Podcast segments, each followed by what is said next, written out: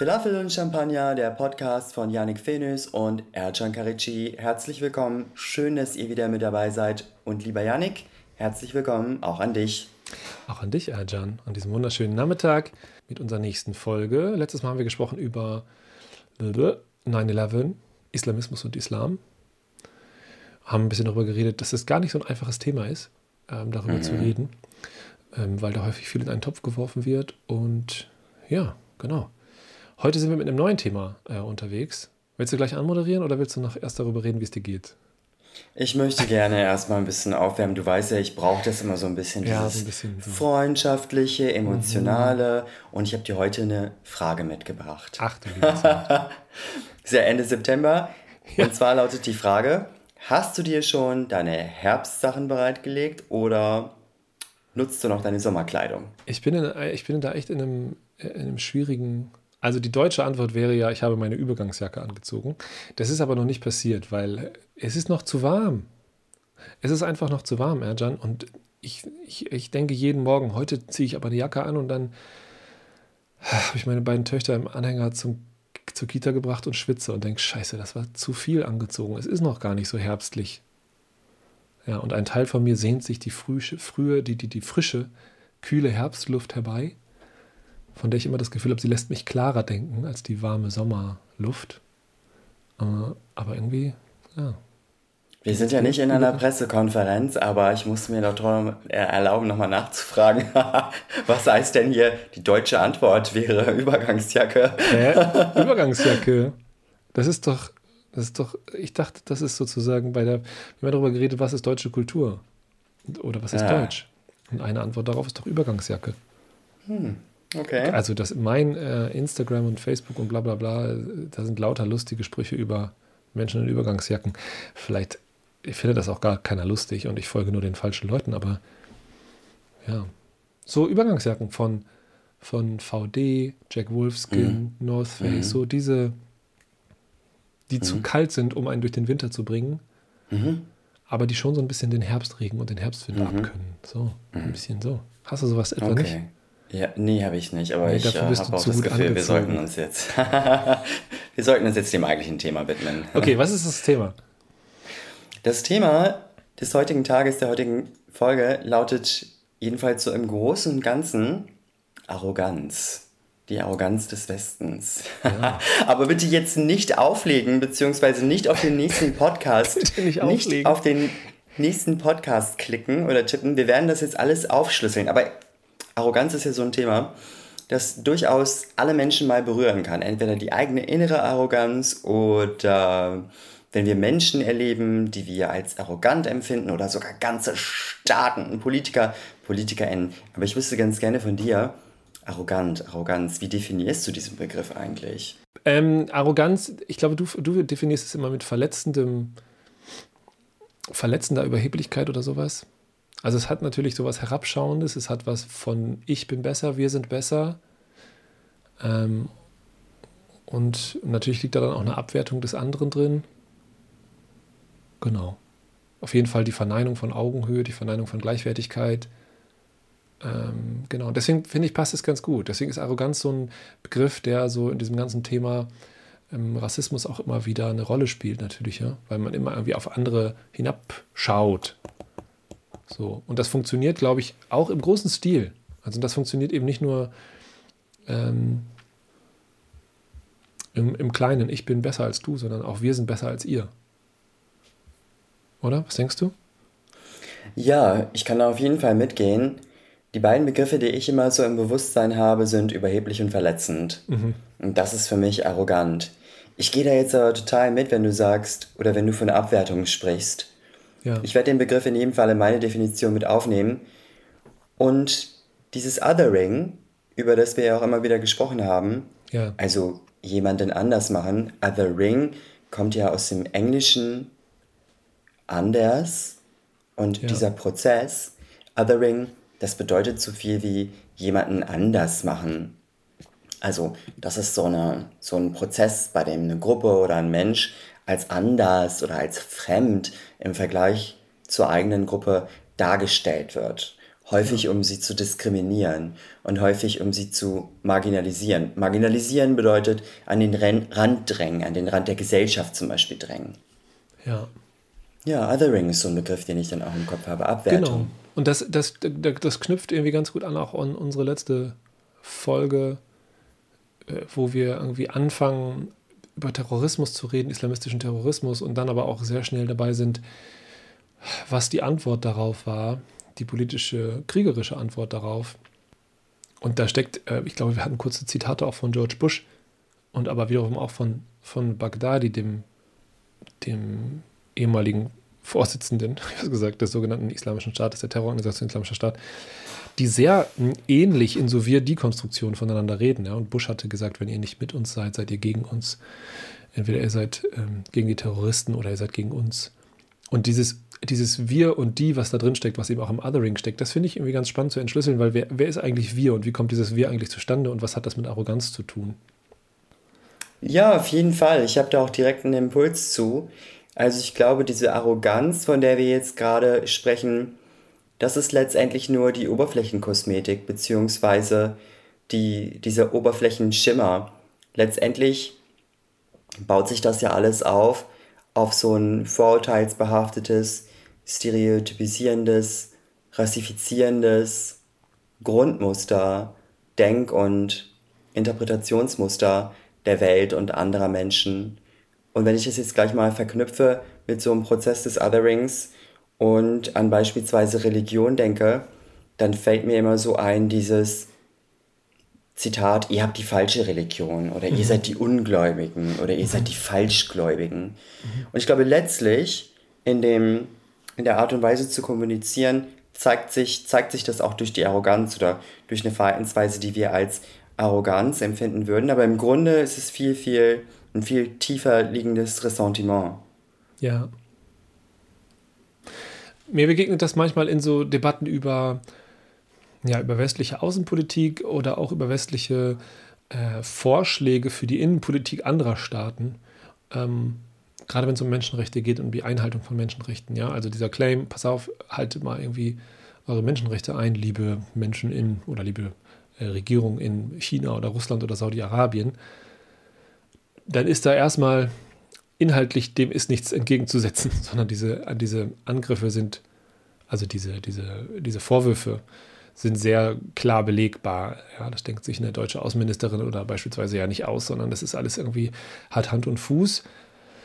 Wir hatten da in, in der islamfreien Folge drüber geredet, als es um die WM in Katar ging. Mhm. Ja. Und wir gesagt haben, da ist nichts dran zu beschönigen, sondern das sind krasse Menschenrechtsverletzungen. Mhm. Und eigentlich geht es noch darüber hinaus, wenn irgendwie tausende Arbeiter sterben bei, bei dem Bau eines Stadiums. Das ist irgendwie, greift, finde ich, das Wort Menschenrechtsverletzung gar nicht mehr so richtig. Aber gut. Und gleichzeitig haben wir gesagt, naja, aber äh, da, dem schwingt immer so eben diese Arroganz mit, zu sagen, bei uns würde sowas nicht passieren. Wir, wir sind besser, wir sind weiter, wir haben uns weiterentwickelt als ihr. Bei uns werden die Menschenrechte eingehalten. Ja, und problematisch wird es halt, wenn dieses Wir sind besser kommt wir sind besser ja. Ja. als ihr. Denn da verlinkt sich dann natürlich, da verlinken sich, verknüpfen sich andere Gedanken mit. Wir sind besser als ihr, wir sind fortschrittlicher als ihr, wir sind nochmal ganz anders aufgestellt als ihr und so weiter und so fort. Ja, und ich finde gerade an zum Beispiel diesen Begriff der Fortschrittlichkeit oder auch der Moderne oder der, äh, der Aufgeklärtheit oder so, kann man so ganz gut sehen, dass das mh, hm, manchmal gar nicht so viel über die Menschen aussagt die man da beschreibt, sondern manchmal ein bisschen mehr aussagt über sich selbst. Ja, als, als du das Thema so vorgeschlagen hast, bin ich gleich so in Gedanken so zum Kolonialismus gewandert und so zu den Anfängen ähm, der, der gegenseitigen Wahrnehmung Europas und des arabisch-muslimischen Raums. Äh, da habe ich meine Masterarbeit drüber geschrieben, über diese gegenseitige Wahrnehmung. Das fand ich irgendwie ganz interessant, weil da häufig so Blocks in, in Beziehung zueinander gebracht werden, so Okzident und, und, und Orient oder irgendwie so komische Überbegriffe, die von denen man richtig letztlich nicht so genau weiß, was sie eigentlich meinen, sondern alle haben da so, so ein diffuses Gefühl und versuchen sich immer mal wieder an, an so Beschreibungen. Ähm, genau. Und da gibt es eben ja diese Entwicklung, äh, in der Europa sozusagen weltweit unfassbar viele Gräueltaten angerichtet hat eben im Kolonialismus. Ja? Millionen von Menschen sind gestorben durch die Hand von EuropäerInnen. Da ging es um ökonomische Ausbeutung vor allen Dingen, es ging darum, Geld zu verdienen, Profit zu machen, Wohlstand zu erreichen innerhalb von Europa und dafür hat man im Grunde alles in Kauf genommen. Mhm. Also Kolumbus ist damals losgefahren und seitdem, 1492 ist er losgefahren und seitdem gibt es dieses riesige Ungleichgewicht, oder da hat es angefangen sich zu entwickeln, dieses Ungleichgewicht der der wirtschaftlichen, militärischen Überlegenheit Europas oder des Westens dann. Und das wurde vollkommen ausgenutzt und ausgebaut zum Leidwesen des Rests der Welt im Grunde. Ja? Also zur Hochzeit des Kolonialismus waren ja 85 Prozent der Welt in europäischem Besitz sozusagen oder europäisch kontrolliert. Und auch alle mehrheitlich muslimischen Staaten sind unter europäischem kolonialem Einfluss gewesen. Und dann sozusagen nach dem Zweiten Weltkrieg hat man gesagt, so, jetzt müssen wir aufhören mit dem Morden. Ja, jetzt haben wir allgemeine Menschenrechte und äh, jetzt müssen sich alle dran halten. und jetzt nutzen wir sozusagen diese Argumente, diese, dieses Menschenrechte auch als Argument, um einzugreifen in die Politik anderer Staaten. Und zu sagen, ihr müsst euch jetzt so und so verhalten, sonst, Punkt, Punkt, Punkt, sonst streichen wir euch die Gelder. Sonst arbeiten wir nicht hier nicht mit euch zusammen und da nicht mit euch, sonst lassen wir uns euch nicht in diese ähm, in diesen Staatenbund oder in, in diese Kooperationsvereinbarung herein. Also man knüpft da sozusagen immer die Einhaltung von Menschenrechten an alle möglichen Bedingungen und oder andersrum. Und da gibt eben häufig der, die Rückmeldung von nicht-europäischen äh, oder nicht-westlichen AkteurInnen, die sagen, hey, wer seid ihr eigentlich? Wer seid ihr eigentlich, uns vorzuschreiben, wie wir Menschenrechte zu wahren haben, nach dieser Geschichte? Und ja nicht nur Geschichte, sondern auch nach dieser Aktualität. Wenn wir jetzt irgendwie ne, gucken, 9-11, die Folge darauf waren Kriege, in denen, schwer zu zählen, aber Millionen von Menschen gestorben sind. Und ein sehr, sehr großer Teil davon eben durch westliches Kriegsgerät. Und das ist natürlich eine, man kann es Heuchelei nennen oder irgendwie Doppelzüngigkeit oder Arroganz eben vielleicht, die in diesen Konflikten steckt und die dann immer wieder zum Vorschein kommt. Ja, und auch ganz aktuell in der tagtäglichen Politik reisen AußenministerInnen beispielsweise nach China und halten da erstmal so das große Moralgespräch. Und auch wenn sie vielleicht inhaltlich recht haben, würde ich sagen, ist es wichtig, eine Bewusstheit darüber zu haben, dass der Ton die Musik macht und dass wenn man wertegeleitet, wertegeleitete Außenpolitik macht, müssen wir trotzdem in der Lage sein, das verständlich rüberzubringen und eben nicht auf eine vorwurfsvolle Art und Weise und nicht auf eine arrogante Art und Weise. Wenn also Politiker beispielsweise nach China reisen und mit dem erhobenen Zeigefinger da irgendwelche Monologe von sich geben, dann kann das echt ganz schön problematisch aufgenommen werden. Und unsere naja, oder ich sag mal so, die Art und Weise, wie unsere Presse dann das darstellt, um es vielleicht nochmal ganz explizit zu sagen, die Reise von unserer Außenministerin nach Brasilien beispielsweise wurde hier ja auch in der Presse als durchaus erfolgreich dargestellt. Aber letztlich, wenn man da so ein bisschen tiefer eintaucht in das Thema, kann man schon feststellen, dass viele brasilianische Institutionen, viele PolitikerInnen unsere Außenministerin gar nicht treffen wollten.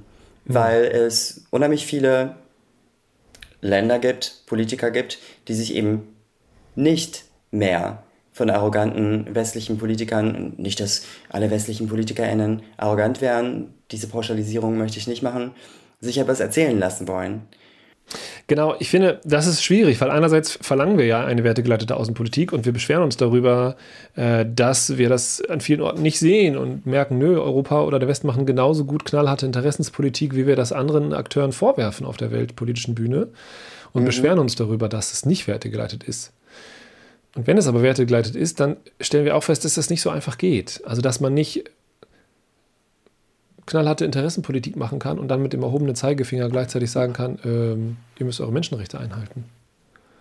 Was uns übrigens nur dann wichtig ist, wenn es gerade in unsere außenpolitischen Interessen passt.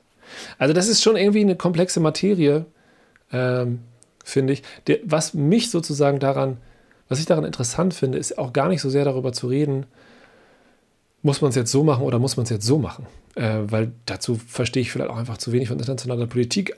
Ähm, und ich habe auch keine klaren Antworten darauf. Und ich glaube, das ist mal so möglich und mal so möglich. Und es gibt Beispiele in der Geschichte, die gezeigt haben, dass wertegleitet der richtige Weg ist. Und es gibt Beispiele in der Geschichte, die gezeigt haben, dass das manchmal gar nicht möglich ist. Was ich daran spannend finde, ist der Perspektivwechsel, der da drin steckt, sich mal klar zu machen, wie das von außen aussehen muss. Also, ne, wie, wie kann man, also wie du gerade sagst, es gibt ja Leute, die haben gar keinen Bock mehr darauf, sich mit dieser westlichen Arroganz auseinanderzusetzen. Ähm, und mit Leute meine ich ganze, äh, ganze Regierungen zum Teil, die sagen, ey, was willst du da noch erwarten? So, offensichtlich äh, ist, ist sozusagen die Einforderung von Menschenrechten ein außenpolitisches Instrument geworden, in dem es nicht wirklich um Menschenrechte geht, sondern um die Durchsetzung von politischen Interessen. Wie, wie ernst kann man das nehmen? Wie ernst kann man Staaten nehmen, die einerseits Menschenrechte und Demokratie fordern, aber andererseits äh, in ihren eigenen, äh, in eigenen Ländern das nicht einhalten und zweitens auch irgendwie alle möglichen Militärbasen überall auf der Welt verteilen und Zivilisten mit Drohnen umbringen und so weiter, was man alles noch auf diese Liste setzen kann. Und das erlaubt ja. wiederum, ein Satz noch, das erlaubt wiederum auch manchmal eine Brücke nach Deutschland. Also wenn, wenn Leute, die eine internationale Geschichte haben, hadern mit dieser komischen Erzählung von der Überlegenheit des Westens und dann sagen, Moment mal, gibt es da nicht noch einen anderen Blick darauf? Weil die eben um diese Geschichten wissen, ja, um diese internationalen Geschichten und um die, die Gräuel, die auch Europa und der Westen in der Geschichte und auch nach wie vor überall auf der Welt eben begehen.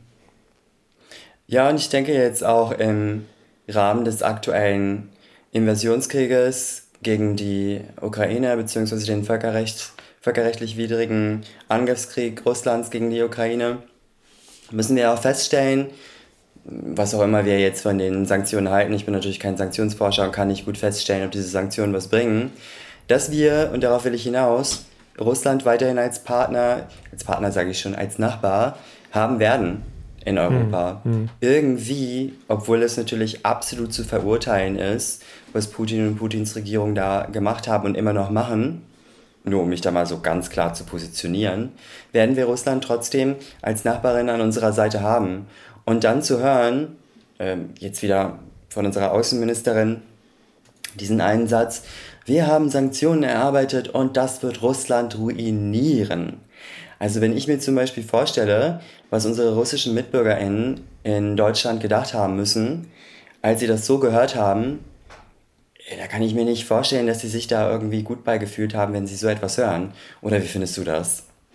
Ja, kommt immer die Frage, wie das aufgenommen wird. Ne? Also es sind ja auch Menschen in, aus, aus Russland in Deutschland, die genau vor diesem russischen Regime geflüchtet sind. Die Frage ist natürlich auch, was, ähm, was wird da gehört, wenn jemand sagt, Russland ruinieren? Wir haben, glaube ich, gemerkt, und da, da finde ich deine Anmerkung wichtig, dass ja gerade am Anfang dieses Invasionskrieges auch auf einmal Leute angefangen haben, irgendwie den russischen Zupfkuchen umzubenennen oder irgendwelche solchen Absurditäten.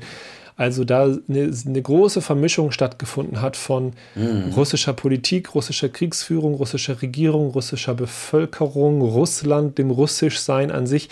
Das wurde auf alles, alles wurde auf einmal so ein Feindbild oder war auch schon immer ein Feindbild und hat dann nochmal neues Feuer bekommen. Und da sind wir wieder, glaube ich, bei dem Punkt, den wir am Anfang zum Thema dieses Podcasts gemacht haben, dieser Folge, nämlich, dass das hat dann nichts mehr mit, mit, mit Vernunft oder, oder Klarheit oder rationaler Kritik zu tun, sondern das rutscht, rutscht einfach in eine arrogante Selbstbeweihräucherung ab. Und da kann man sich vorstellen, dass das nicht konstruktiv ist und nicht produktiv ist und einfach zu nichts führt. So. Mhm. Und man muss einen Weg finden, einerseits eine ganz klare Kante zu zeigen, jetzt auch in diesem Fall gegen einen Invasionskrieg, oder gegen Menschenrechtsverletzungen, gleichzeitig aber auch sozusagen also Wege des Miteinanderredens offen zu halten. Ob man das Diplomatie nennt oder nicht, kann man nochmal anders diskutieren. Und drittens aber dabei irgendwie glaubwürdig zu bleiben, seiner eigenen Bevölkerung gegenüber und aber auch eben auf der internationalen Bühne. Und das kann nicht funktionieren, wenn wir nicht selbstkritisch sind, denke ich. Ne? Wenn man da so tut, als wäre irgendwie Europa der, der Nabel des Glückes aller Welt. Was mich irgendwie nochmal so krass beschäftigt hat in diesem Rahmen in letzter Zeit, war ein Buch, das ich gelesen habe von Charlotte Wiedemann, Den Schmerz der anderen begreifen, heißt das. Holocaust und Weltgedächtnis ist der Unterschied, äh, ist der Untertitel. Da geht es darum, wie man an Holocaust und Kolonialismus denken kann, ohne dass das in ein Konkurrenzverhältnis zueinander kommt. Also ohne dass man irgendwie sagt, wir reden jetzt lieber über den Kolonialismus als über den Holocaust oder andersrum, sondern wie man sagt, okay, das ist beides wichtige Ereignisse, wie kriegen wir das hin? Ähm, so, und da wird davon berichtet, wie eben nach dem Zweiten Weltkrieg, also wie viele afrikanische, indische, asiatische Soldaten für die Alliierten gegen Hitler-Deutschland gekämpft haben. Und wie dann kurz nach Ende des Weltkrieges, als Nazi-Deutschland besiegt wurde, direkt äh, diese Menschen wieder abgeschoben wurden, sozusagen, nicht in Europa bleiben durften und auch zum Teil unmenschlich behandelt wurden, wie mhm. sozusagen quasi eine Woche nachdem Nazi-Deutschland besiegt wurde und die Konzentrationslager in Deutschland befreit wurden, niederländische Soldaten in den indonesischen Kolonien alle Männer eines Dorfes in eine Reihe gestellt haben, um sie umgebracht haben, weil sie irgendeinen Terroristen gesucht haben. Oder Freiheitskämpfer, je nach Perspektive. Und das ist so eine Gleichzeitigkeit von moralischer, wir haben es geschafft und wir sind weiter und wir sind jetzt die Guten, auf der einen Seite an dem einen Ort der Welt und auf dem anderen Ort der Welt benimmt sich der Westen in großen Anführungszeichen extrem problematisch, menschenverachtend. Und diese Gleichzeitigkeit, mhm. diese Gleichzeitigkeit ist, glaube ich, Europäer in Menschen im Westen häufig überhaupt nicht so klar. Aber allen anderen natürlich schon. Und das führt zu der Verhinderung von, von der Möglichkeit, überhaupt miteinander zu sprechen, sich überhaupt ernst zu nehmen. Also hier sind drei Schritte, um zu versuchen, Arroganz ein bisschen zu vermindern. Okay. Nummer eins, natürlich Haltung zeigen und Verantwortung übernehmen. Nummer zwei, eine Bewusstheit darüber, dass der Ton die Musik macht. Und Nummer drei, die Macht der Kränkung, also das Potenzial, dass man selber andere kränken kann, nicht unterschätzen. Ja. Das ist vielleicht nochmal eine schöne Anleitung auch für für politische Gespräche in diesen Zeiten. Ja, also wenn wir mit Leuten sprechen, die völlig das Vertrauen in etablierte Parteien oder die Politik verloren haben, kann es wenig helfen zu sagen, oh mein Gott, wie kann man nur? Kann man natürlich machen, aber da wird man nicht weit mitkommen. Sondern ich glaube, diese Anleitung, die du da gerade genannt hast, ist ganz hilfreich. Ja. Es geht nicht darum, irgendwie zu sagen, alles ist geil. Im Gegenteil. Natürlich kann man regierungskritisch, medienkritisch und so weiter sich ähm, sich äußern. Das machen wir ja auch. Hm, und man kann also Verständnis für eine kritische Position zeigen, aber gleichzeitig sagen, ich sehe das aber ganz anders. Und hier ist warum. Lass uns gemeinsam miteinander reden. Und ich habe nicht ein Problem mit dir als Mensch, nicht mit dir als Person, sondern mit dem, was du sagst und was du von dir gibst. Und das finde ich problematisch aus diesen und diesen Gründen. Lass uns darüber reden. Vielleicht mit Hilfe dieses Podcasts, Erjan, was meinst du? Ich hoffe es. Aber darf ich noch eine ketzerische Frage zum Schluss stellen? Okay, eine noch. Kannst du dir vorstellen, als Politiker aktiv zu werden? Nee. Ich habe gestern mit meiner Frau darüber geredet, ob man was verändern, ob man, wenn man wirklich was verändern muss, dann nicht eigentlich in die Politik gehen muss. Und dann bin ich selber zu dem Schluss gekommen für mich, dass es in einer funktionierenden Demokratie keinen Ort gibt, an dem man wirklich was verändern kann, ohne nicht mit allen anderen auch zu reden. Denn das ist das, was dieses Land irgendwie hoffentlich ausmacht, dass man nicht als Politiker was verändert oder als Journalist was verändert oder als Podcaster was verändert oder als politischer Bildner was verändert, sondern man verändert was, wenn man gemeinsam den Karren in die richtige Richtung schiebt. Und das finde ich irgendwie eigentlich ganz gut und da fühle ich mich in meiner Rolle, in der ich jetzt bin, wohler und freier. Sehr gut. Alles klar. Vielen Dank für die Beantwortung der Frage. Vielen Dank, dass ihr wieder mit dabei wart mit dabei seid. Seid auch fleißig auf unserem Instagram-Account. Den haben wir ja umbenannt. Der hieß ja bisher Islamfragen Podcast. Aber jetzt heißt der Yannick Ercan Podcast. Wir haben es ein bisschen simpler gehalten. Weil wir zwei Podcast-Formate haben. Also zum einen Islamfragen. Diese Folgen könnt ihr natürlich auch noch hören. Und Falafel und Champagner. Und da sind wir ja jeden Freitag mit einer neuen Folge mit am Start. Und wenn ihr denkt, diese Folge könnte vielleicht jemand ähm, gebrauchen, der findet Westen ist richtig, richtig geil und sonst ist eigentlich alles nur Plaude da draußen, dann nehmt es doch mal zum Gesprächsanlass und schaut, wie ihr weiterkommt in dieser manchmal sehr schwierigen Debatte. Und wenn ihr Themenvorschläge habt und Ideen, lasst uns das gerne wissen auf Instagram oder sonst wo erreicht ihr uns. Wir freuen uns immer und versuchen das dann zu berücksichtigen. Soweit erstmal ein wunderschönes Wochenende an dieser Stelle und bis nächste Woche. Ein wunderschönes Wochenende und be kind.